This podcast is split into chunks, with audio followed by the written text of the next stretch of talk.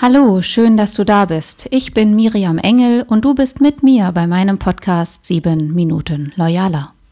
Wenn du die Fluktuation in deinem Betrieb senken willst, musst du die Mitarbeitertreue steigern.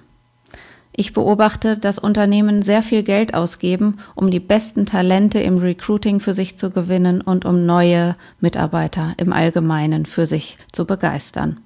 Doch wie viele Unternehmen investieren auch, um die Mitarbeiter dann zu halten? Gerade in Branchen mit viel Kundenkontakt, wie zum Beispiel im Einzelhandel, macht sich Fluktuation sofort in der Außenwirkung bemerkbar. So ging es kürzlich einem Optiker, der den Personalwechsel in seinen Filialen beklagte.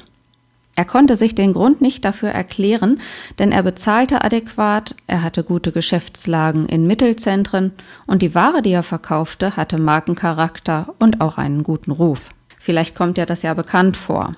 Weil sich die Fluktuation bei ihm aber schon auf den Kundenservice auswirkte, sah er dringenden Handlungsbedarf und kam auf mich zu. Die Mission war klar, die Mitarbeitertreue musste gesteigert werden, um die Fluktuation zu senken. Mein erster Schritt dafür war eine Mitarbeiterbefragung in den Filialen. Ich musste herausfinden, wo der Schuh drückte. Was ging den flüchtenden Mitarbeitern durch den Sinn?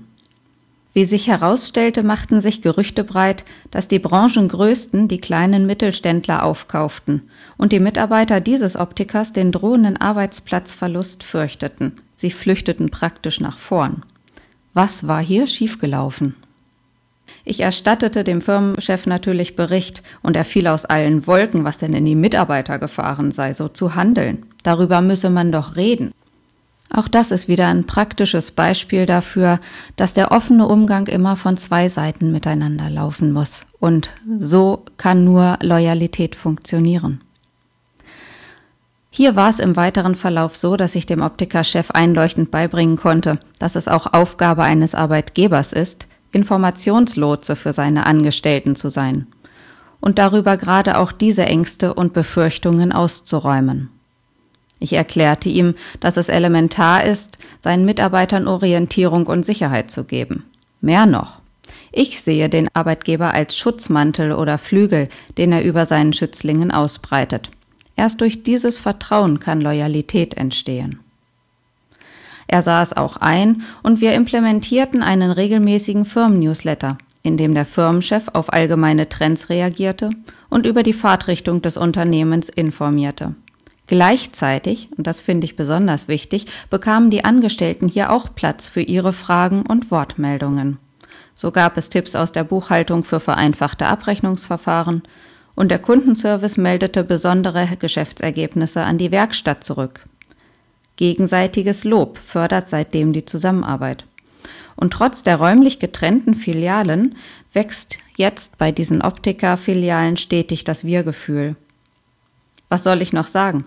Die Fluktuation ging binnen eines halben Jahres auf ein natürliches Minimum zurück und der Firmenchef konnte wieder aufatmen. Ich will dir jetzt nicht sagen, dass ein Firmennewsletter das Nonplusultra und das einzige Werkzeug sein kann, das das Wir-Gefühl im Unternehmen und die Kultur verbessert. Aber es geht darum, hier darauf aufmerksam zu machen, dass viele einzelne kleine Details dazu beitragen, eine gesunde Unternehmenskultur zu entwickeln, ein Wir-Gefühl zu entwickeln und durch Loyalität wertvolle Mitarbeiter zu halten. Wenn Mitarbeitertreue auch in deinem Unternehmen Thema ist und du jetzt Lust hast, die Mitarbeitertreue bei dir zu verbessern, dann lade dir doch mein kostenloses E-Book 10 Schritte zu mehr Mitarbeiterzufriedenheit auf der Website loyalworks.de herunter. Und ich freue mich natürlich, wenn du nächste Woche wieder zuhörst. Bis dann.